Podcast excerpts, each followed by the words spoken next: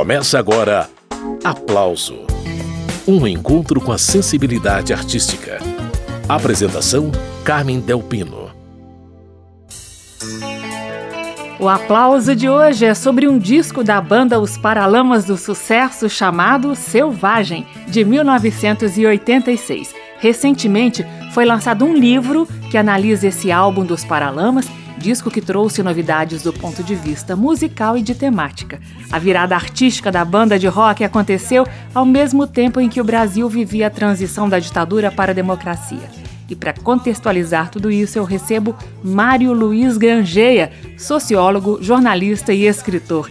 Ele é autor do livro Os Paralamas do Sucesso Selvagem.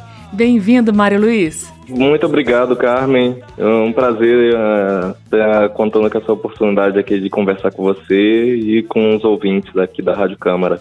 Bacana. E eu acho legal, Mário, começar explicando que esse livro que você escreveu é, faz parte de uma série da editora Cobogó chamada O Livro do Disco, não é isso? Isso, essa coleção é uma coleção que já tem mais de uma década e é bem interessante porque presta um serviço imenso assim para a memória da música brasileira e também tem alguns discos que são retratados ali que também são é, de estrangeiros, né? Discos de estrangeiros também bem bacanas, inclusive Steve Wonder, enfim. E o que eu acho muito divertido nessa história do disco do livro é que o leitor acompanha os bastidores e os conceitos de um álbum inteiro. E isso, em tempos de singles, de plataformas de streaming, isso soa até revolucionário, né, Mário? é verdade. Não, e eu gosto muito desse formato de disco. Não sei se é porque a gente é de uma geração que foi iniciada enquanto ainda se consumia LP e depois CD, enfim. E aí a gente percebia que o artista tinha um apuro em criar uma obra com uma coesão, né? Por mais que as faixas pudessem ser diferentes entre si, tinha uma unidade, né? Audível. Pois é, é o caso justamente do Selvagem. Eu queria que você me dissesse então por que esse disco, que é lá de 86, não é isso, Mário? Uhum, é.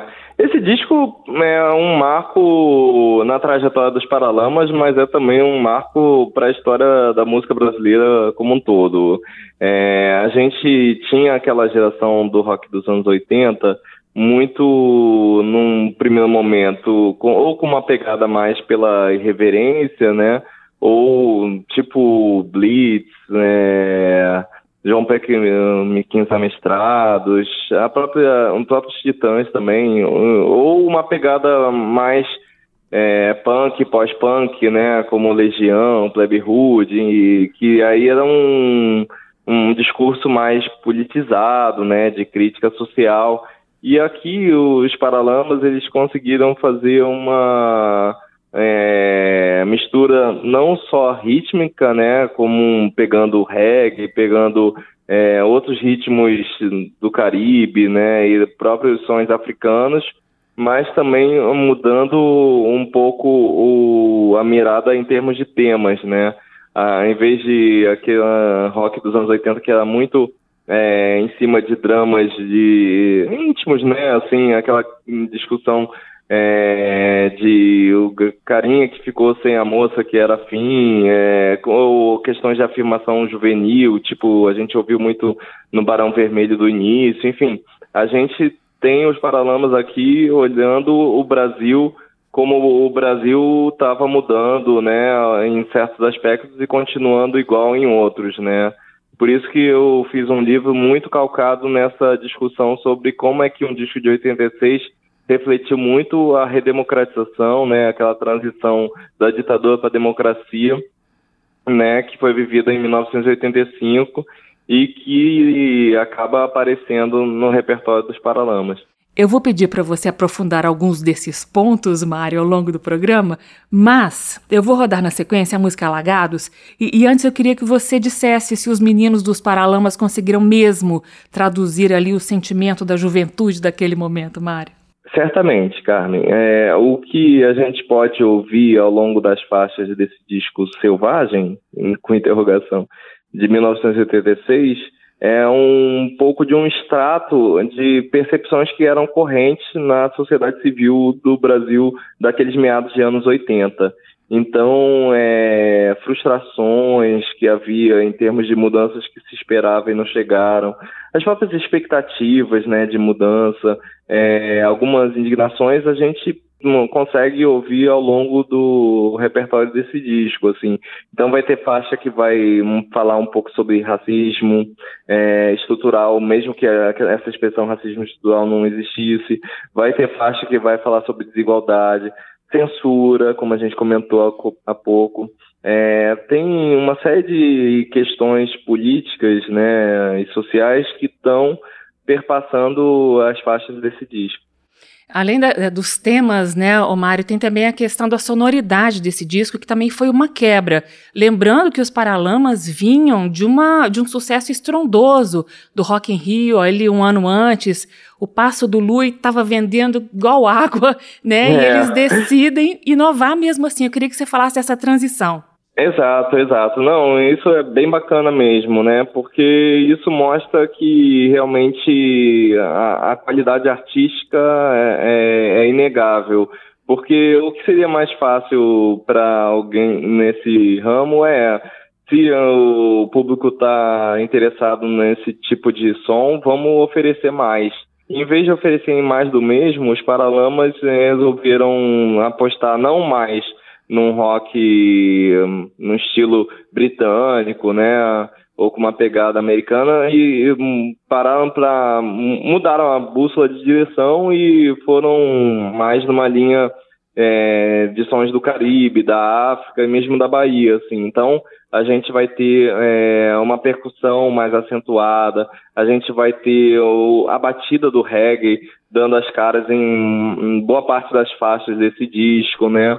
A gente vai ter tamborim numa faixa como Alagados. Então, assim, é realmente é outra guinada aí, né? Se o Brasil estava vendo uma transição da ditadura para a democracia, os Paralamas também estavam vivendo a transição deles, né? E acabou que essas transições foram concomitantes e, como eu mostro no livro, são transições que estão entrelaçadas intimamente, né? A mudança de tom que a gente teve na esfera pública no Brasil, né, em termos de liberdade de expressão e, e, e agora é importante pontuar, relativa, né, como a gente cita assim numa faixa é, selvagem, o, o Herbert, como letrista, ele fala sobre a censura, a exibição pública de um filme do Godard, né, é, a liberdade cai por terra aos pés de um filme de Godard. É, esse verso traz que uh, houve liberdade de expressão, mas não ampla e restrita, né? Se o Sarney com uma canetada podia impedir a veiculação de um filme como esse, né? Foi a única democracia no mundo em que esse filme não pôde ser exibido no cinema. Já que você citou aí Lagados, Mário, eh, você conta no livro também uma curiosidade, eu não sabia, que o Herbert inicialmente ele vacilou sobre a inclusão dessa música. Você pode contar essa história? Ah, pois é. Não, isso é impressionante ainda mais hoje que a gente sabe a repercussão que teve essa faixa, né? E foi uma faixa decisiva, inclusive, para alçar a banda a um outro patamar, né, de banda não só tocada no Brasil, mas que fazia shows e ganhou ouvintes, né, vendeu discos também em outros países da América Latina e cantando em português. Alagados, é, o Herbert escreveu muito por influência da experiência dele de estudante de arquitetura é, na Ilha do Fundão, aqui no Rio de Janeiro, de transitar é, ao lado da, do, do, que a gente chama hoje de complexo da maré, né? É, mas é por isso que ele faz uma menção à maré, né? Alagados Town, favela da Maré, Alagados, um, uma periferia de Salvador, na Bahia, é, Town é, em Kingston, capital da Jamaica, e Maré, no Rio de Janeiro, que ele passava ao lado e via é, moradias humildes, né? Mas ao mesmo tempo pessoas que com um sorriso com olhar transmitiam fé numa expectativa de que a vida poderia melhorar e isso é cantado de uma maneira tão eh, genuína, tão autêntica, é, tão é, que isso calou fundo no público que queria cantar junto, né, com a banda. Então, o que eu acho interessante quando a gente fala sobre música, não é só o que os Paralamas cantou, é o que os brasileiros cantamos junto com os Paralamas, né? Uhum. Então, isso é realmente, né, conquistou corações e mentes, como se diz, né? Cantamos alagados junto com os Paralamas, mas cantamos muito errado esse refrão, né, Mário? é verdade. Eu, por exemplo, eu não entendia Town e eu entendia Cristal. Alagados Cristal, Favela da Maré. Teve de tudo. Teve gente que eu já li relatos de que até tinha gente que cantava Alagados Flintstone. Flintstone? É, pois é, acredite.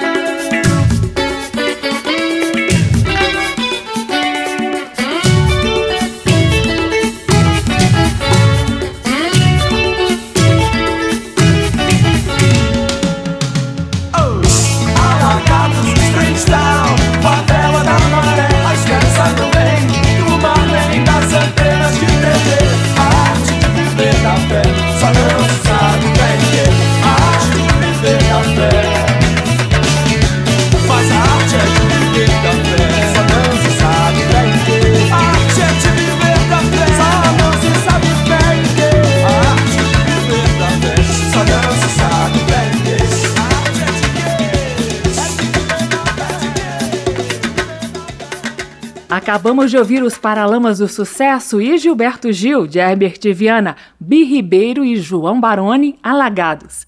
Retomando a prosa com o escritor Mário Luiz Grangeia. O Mário Luiz, você citou as rupturas temáticas rítmicas, né, propostas pelos Paralamas no álbum Selvagem.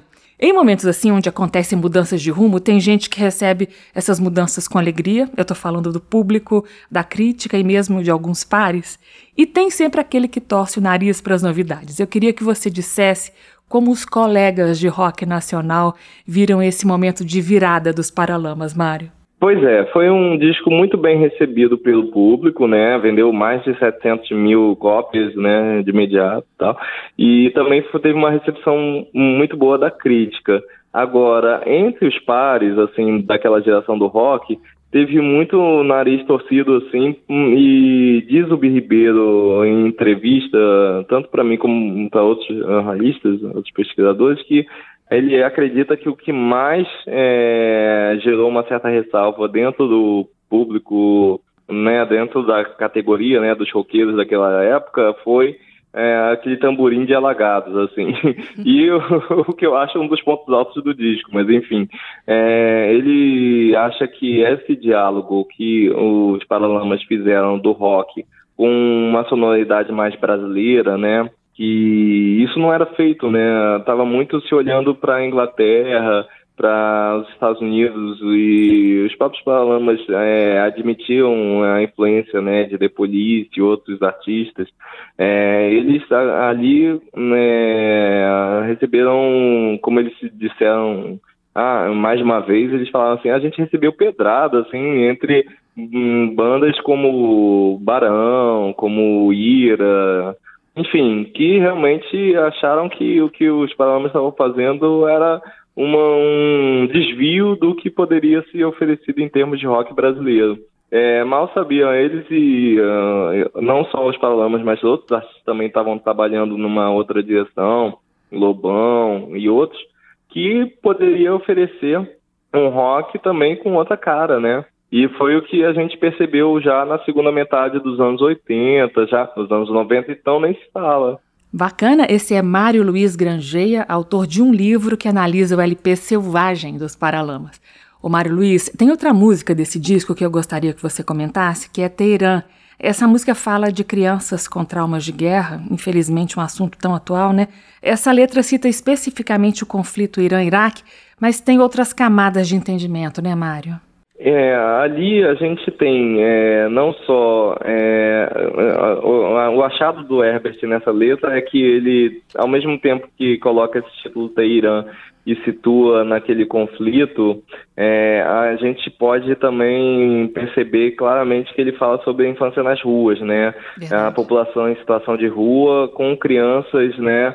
que pedem trocados pelos né, para carros, enfim, e acabam uma infância alijada, assim, são é, imagens em, paralelas de uma realidade que é, nos é estrangeira, né, em termos de infância na guerra, mas é, existe uma guerra, por assim dizer, urbana, né, em metrópoles como Rio de Janeiro, e que, digamos que é, essas crianças, jovens e, enfim, gente de todas as idades acaba protagonizando nas nossas vias urbanas, né? Uhum. Enfim, eu, eu acho que é uma sacada muito legal, assim, em termos de vocalizar um problema urbano que era tão presente em 86, mas que não deixou de ser presente em 2023, né? É isso. Muito bem, eu estou entrevistando o pesquisador Mário Luiz Grangeia sobre o álbum Selvagem dos Paralamas do Sucesso. Vamos ouvir Teherã, que é uma das faixas desse LP, o terceiro da carreira da banda.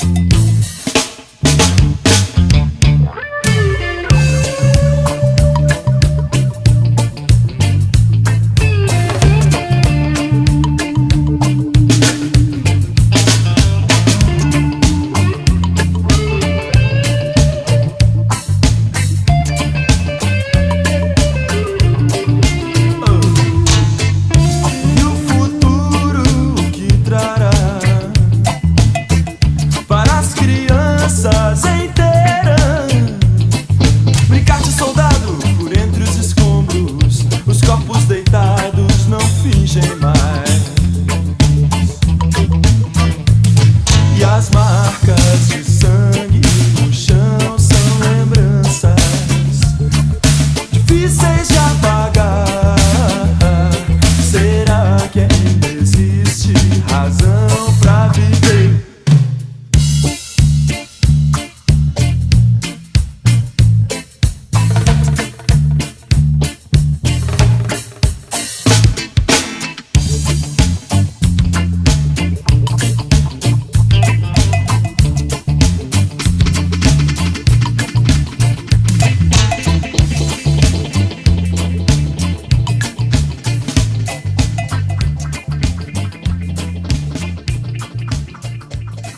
Paralamas do Sucesso de Herbert Viana, Bi Ribeiro e João Baroni, Teherã, retomando a conversa com Mário Luiz Grangeia.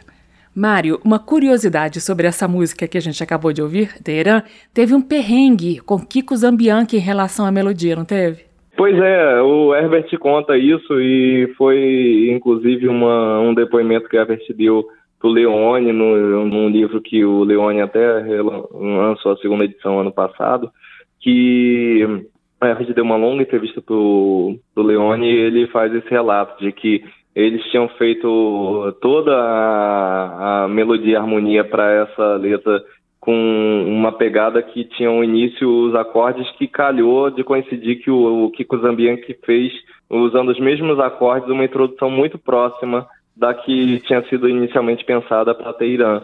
E aí, com isso, a banda teve que voltar atrás e achar uma outra melodia que não soasse plágio. Então, realmente foi um perrengue mesmo. Eles tiveram que refazer e o Herbert contou ao Leone, nesse caso, que é, ele não ficou 100% satisfeito com a solução final, né? Mas foi uma música que hoje em dia você ouve, pode soar um pouquinho datada, né? A sonoridade é bem anos 80, mas eu acho que tem um, um valor muito muito documental, né, ao tratar desse tema que é da infância nas ruas, enfim. Ô Mário, seguindo com a audição do álbum Selvagem, aparece uma música que é parceria dos Paralamas com Gilberto Gil. Gil, como todo mundo sabe, um cara ligado à MPB. Mais pano pra manga ainda sobre aquela história de misturar rock com outros estilos musicais e tal, né?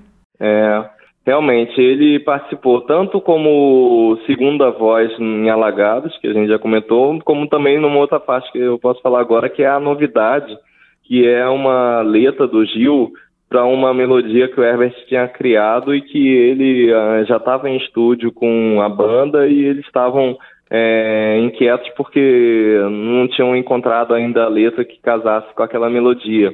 E isso uma época em que o Herbert estava muito fértil como letrista, mas o Liminha, que era o produtor, também sócio do Gilberto Gil no Estúdio das Nuvens, sugeriu, vamos mandar para o Gil.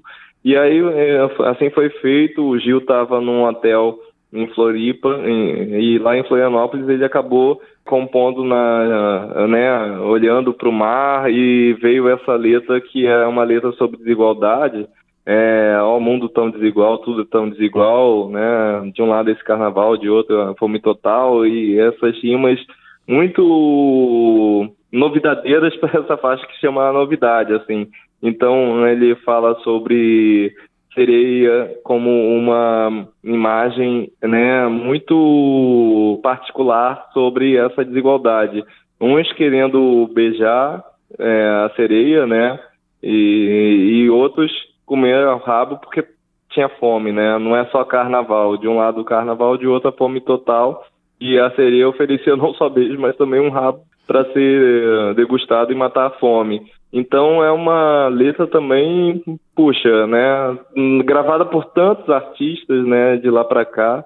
É impressionante. E no livro eu trago essa reconstituição assim de algumas das versões que a música veio a ter, enfim. É, eu acho que é um, uma obra também muito particular, não só para a discografia dos Paralamas, mas também uma letra relevante dentro da produção tão rica do Gilberto Gil. Muito bem, aí Mário Luiz Grangeia, autor do livro do disco Os Paralamas do Sucesso Selvagem. Vamos recordar então a versão original dos Paralamas, lá de 86? A novidade.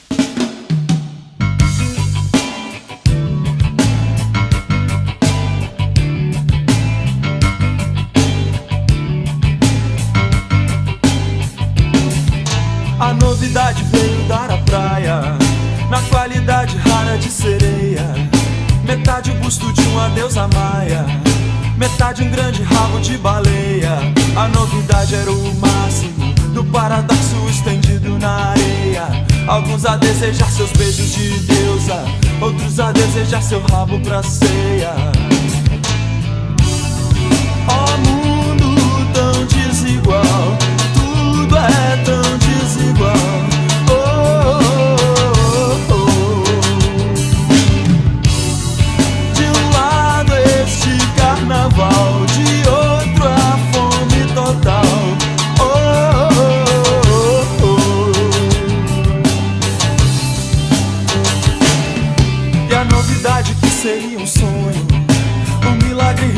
Da sereia, virava um pesadelo tão medonho.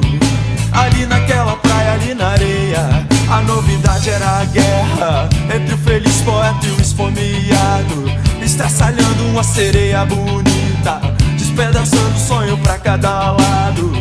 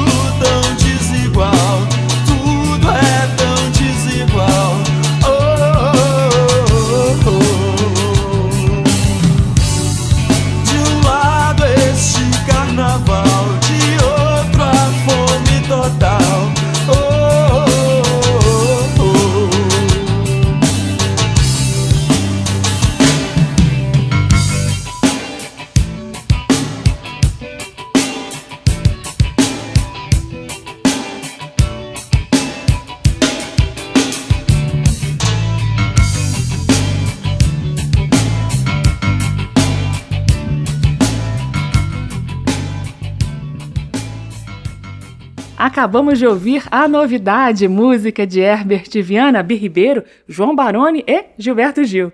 E numa pegada bem divertida, ensolarada até, temos nesse mesmo disco Selvagem, a música Melô do Marinheiro, não é isso, Mari Luiz? Sim, é, perfeito, ensolarado define bem, porque é, coincidiu de ter sido escrita e criada pelo João Baroni naquele um período em que ele meio que a gente brinca que é, foi no estaleiro, porque ele fraturou a perna e acabou ficando meses afastado da, da execução, né? Os Paralamas realmente tiraram uma folga aí nesse período que o baterista ficou desfalcando a banda. Eles ficaram criando e tudo mais, né? O Herbert foi aquela usina de ideias que ele era e ele realmente criou muitas das faixas nesse período e ao mesmo tempo o Baroni em paralelo ele ouvia muito reggae jamaicano e tem essas melôs, essas brincadeiras, né, jocosas, né, relação homem-mulher, é, relação nesse caso ali um malandro que tenta se dar bem como um auxiliar na, num, num navio é uma brincadeira realmente que retrata um pouco desse outro polo do rock brasileiro daquela época, que é reverência, né? Ao mesmo tempo que o Baroni estava ali dialogando com um repertório de reggae jamaicano que tinha essas brincadeiras, também é, ecoava um pouco essa ideia da melô, da, da música mais para divertir, né? É outra letra que muita gente cantou errado. Essa entrei de caiaque no navio. Ah, poxa, é. Pois é, verdade. Muita gente trocou, né? Gaiato por caiaque, né, Mário? É, nossa, não, e ainda mais que nas rádios FM daquela época a sintonia nem sempre era límpida, né? Exato. Não dava para entender direito às vezes mesmo. É nossa desculpa, né, Mário, por ter cantado errado. Ah, é, pode ser. Não, o importante é cantar. Eu acho que nem é acertar a letra 100%. Ah, ah. Sabe de uma coisa, rapaz? Tava andando pela rua com a maior fome, chupando o dedo, plena Nova York. Que saudade da comidinha lá de casa. Ué, você não disse que essa era a Melô do Marinheiro, rapaz? Eu sei, mas é que eu fui pra lá de navio. Então diz aí. Entrei de gaiato no navio. Entrei, entrei, entrei pelo cano. Entrei de gaiato no navio. Entrei, entrei, entrei por engano. Entrei de gaiato no navio. Entrei, entrei, entrei Entrei, entrei, entrei por engano. Aceitei, me engajei, fui conhecer a embarcação. A popa e o convés, a proa e o timão. Tudo bem bonito pra chamar a atenção. Foi quando eu percebi um balde d'água e sabão. Tá vendo essa sujeira bem debaixo dos seus pés? Pois deixa de moleza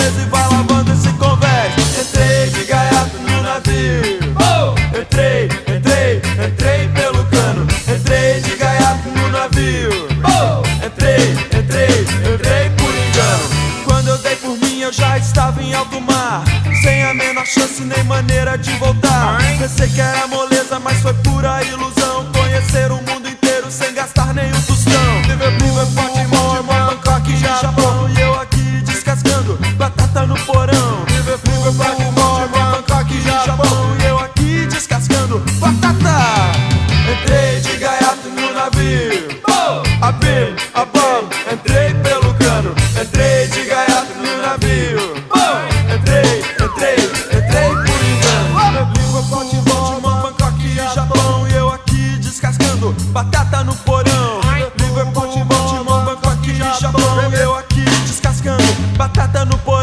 Pensei que era moleza, mas foi pura ilusão. Conhecer o mundo inteiro sem gastar nenhum tostão. Pensei que era moleza, mas foi pura ilusão. Conhecer o mundo inteiro sem gastar nenhum tostão.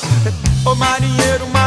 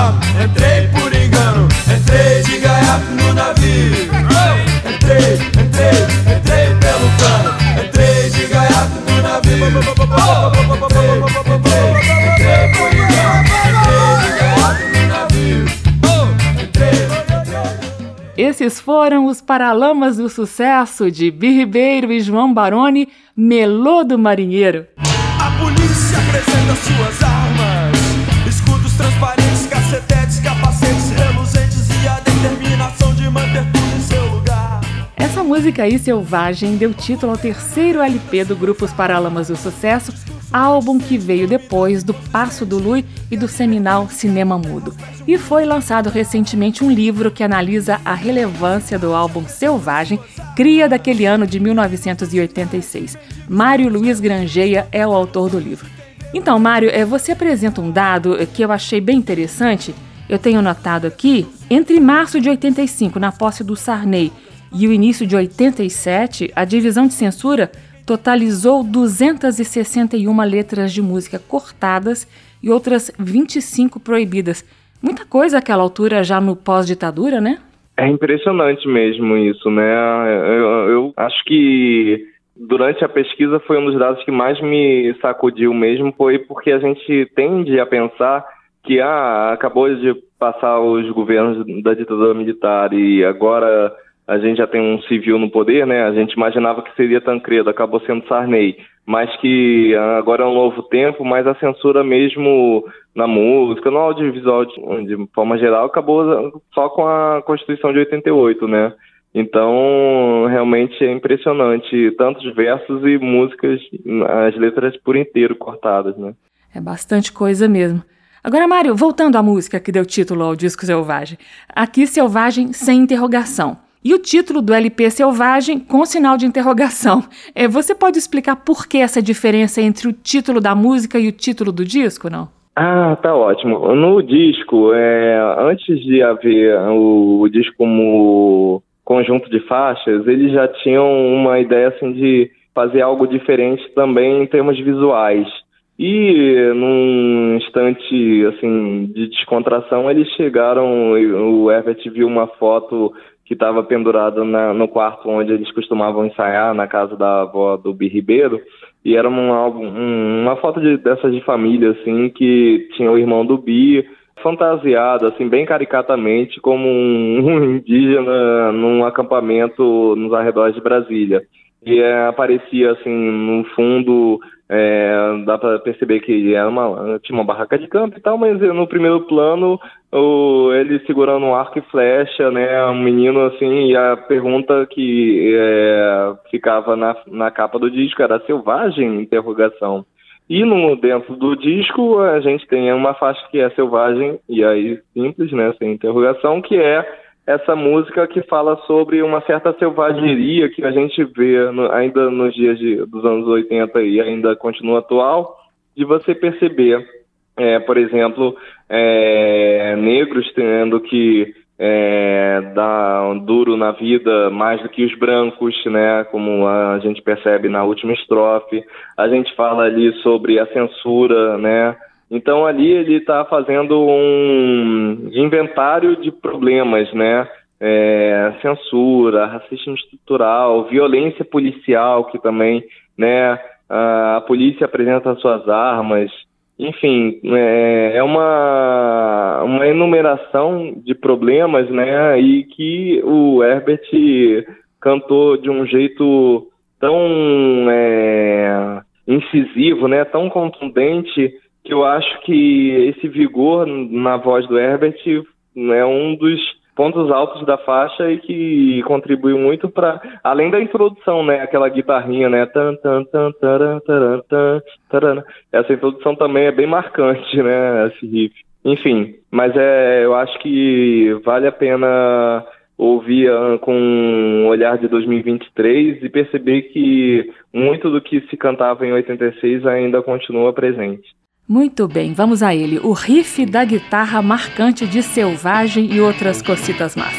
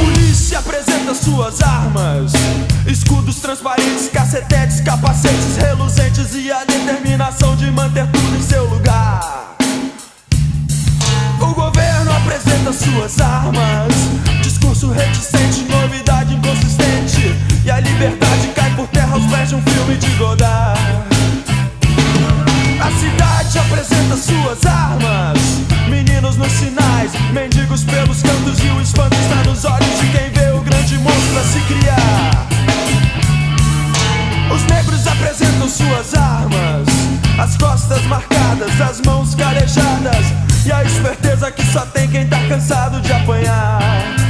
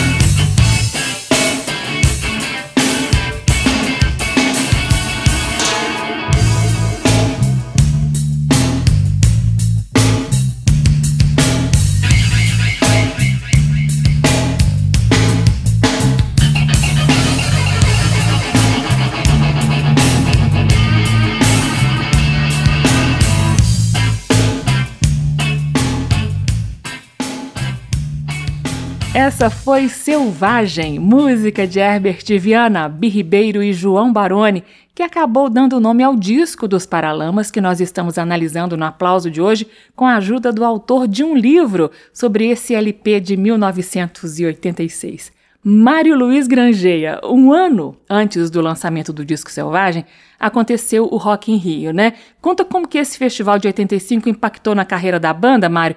Como era antes e como ficou depois do Rock in Rio? Os Paralamas, eles é, eram uma banda que já estava tocando em rádio, né? Eles já tinham gravado dois discos, já estavam fazendo uma agenda de shows, assim, nas principais cidades. Mas a projeção que o Rock in Rio deu para os Paralamas foi algo, assim, é, de outra proporção, porque ali os Palamas aproveitaram a oportunidade, né, a vitrine que era esse festival com tantos artistas estrangeiros e brasileiros, e eles se revelaram, né, assim, eles se mostraram a, a grande banda revelação do festival. Então, o que acontece? É, a partir dali, é, os convites para fazerem shows em cidades, não só aquelas né, do eixo principal que as outras bandas já tocavam, é, eles tocavam muito mais em rádio, eles realmente estavam como uma banda do momento, num, num momento em que o país estava vivendo um anseio né, de mudança, é, a gente não pode esquecer que o Rock in Rio acontece em janeiro de 85, casadinho com a eleição indireta de Tancredo Neves como presidente, que a gente sabe que depois em abril é, acaba assumindo Sarney e Tancredo morre na sequência, mas enfim, é, havia um, uma expectativa de que agora o Brasil vai dar uma volta por cima, vai encontrar aquele desenvolvimento social e político que a gente almejava e que ao mesmo tempo a banda estava entregando canções, né, que casavam um pouco com esse autoestima elevada, com esse estado de espírito que é, casou bem, né? Ao mesmo tempo, os jovens estavam se encontrando num festival como Rock in Rio e encontrando gente da mesma geração que dizia coisas que eles gostariam de dizer, né? Ainda que fosse, nós não sabemos escolher presidente, que foi a música inútil que o Herbert, como é, o Taj Rigor não estava presente no cast do, festival, acabou que o Herbert cantou essa em referência a toda aquela geração que podia não estar no, subindo aos palcos como ele, como Kid Abelha, como Barão Vermelho, mas que também estavam ali eh, fazendo esse caldo cultural que permitiu fazer um festival do tamanho, da dimensão que o Rock in Rio teve em 85. Esse é o escritor Mário Luiz Grangeia, autor do livro Paralamas do Sucesso Selvagem. Mário, é, seguindo com a audição do disco Selvagem, tem uma música chamada A Dama e o Vagabundo, uma pegada diferente né, dessas que a gente ouviu até agora. É, você comenta e eu mostro a música na sequência, Mário. Essa música tem uma questão de desencontros entre uh, é, o par romântico, né? Mas uh, antes o fosse Me Liga, fosse é, Romance Ideal, Mensagem de Amor, o Herbert e os Paralamas em geral estavam cantando e tocando um desencontro de dois jovens que estavam ainda em lares separados, é, namorando. Aqui o Herbert já conta sobre um, já canta, melhor dizendo até, sobre um casal que agora está dividindo o mesmo teto. E nesse caso, a Dama e o Vagabundo, ele está falando sobre aquelas questões assim, quem faz o que no casal, né? Assim, tipo, é, quem lava o prato, quem lava o carro. É, e a, a, moral da, da canção é que não importa quem é que vai fazer, o importante é só fazer, é, deixar combinado, né? É outra fase da maturação do, de um casal, né? Uhum. Nesse ponto tem uma questão de casal se ajustando, como era nas faixas dos discos anteriores, mas agora o, numa outra fase da relação.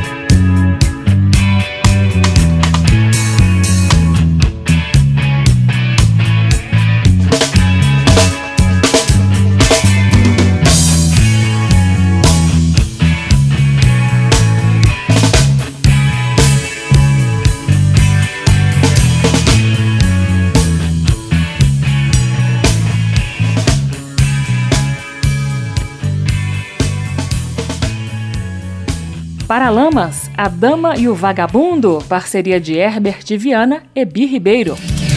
O homem traz em si a santidade do pecado. Retomando a entrevista com Mário Luiz Grangeia sobre o álbum Selvagem dos Paralamas.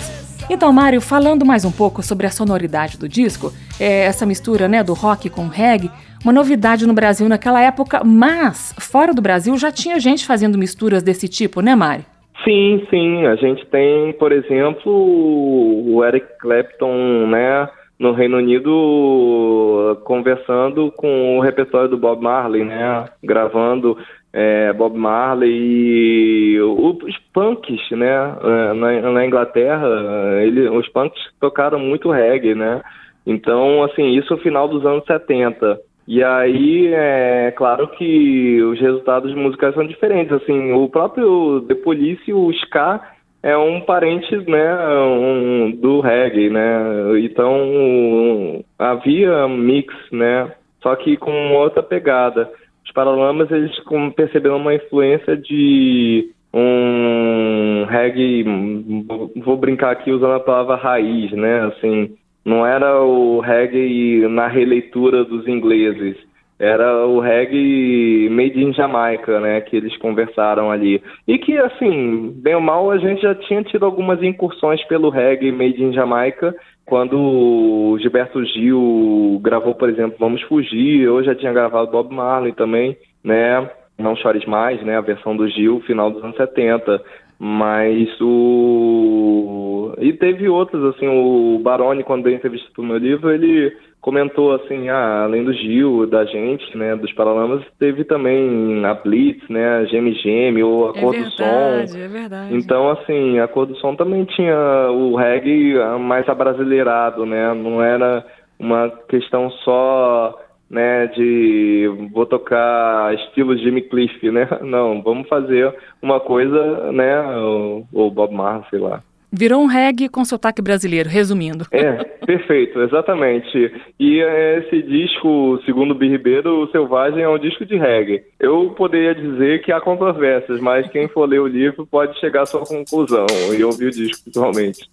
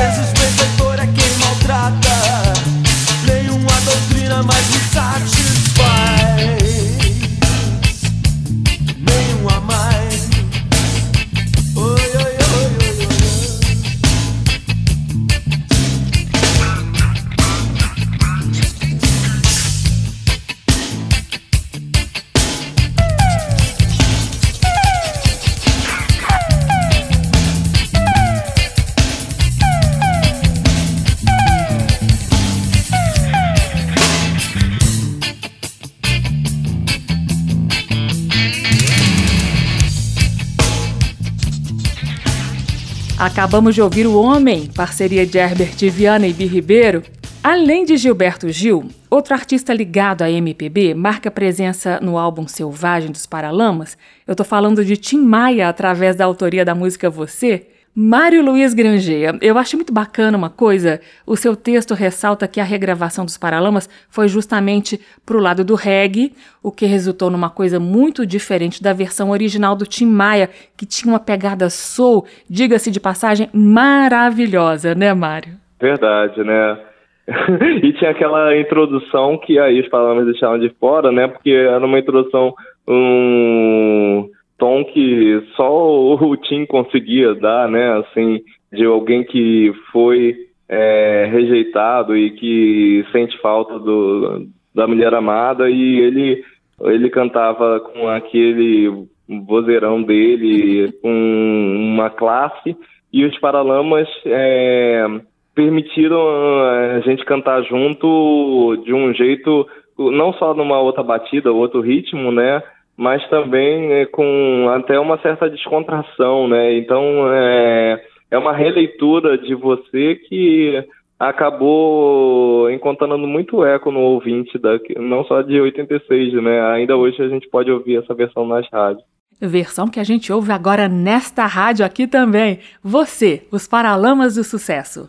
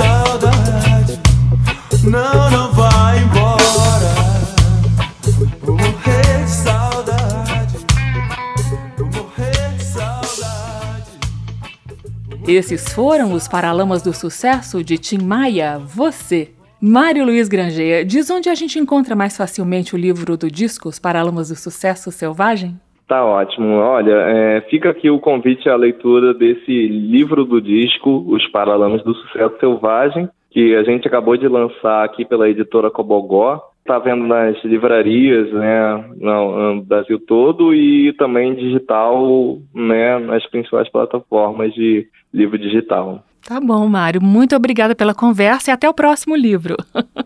obrigado, hein? Muito obrigado, Carmen. Foi um prazer para mim também.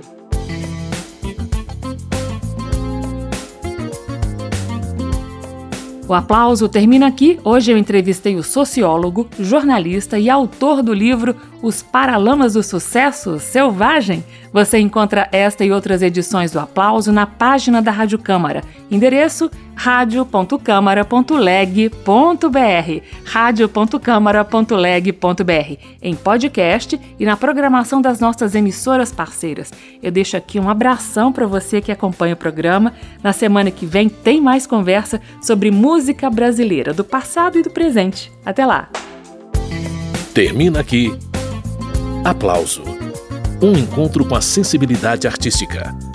Uma produção da Rádio Câmara, transmitida pelas rádios parceiras de todo o Brasil. Apresentação: Carmen Del Pino.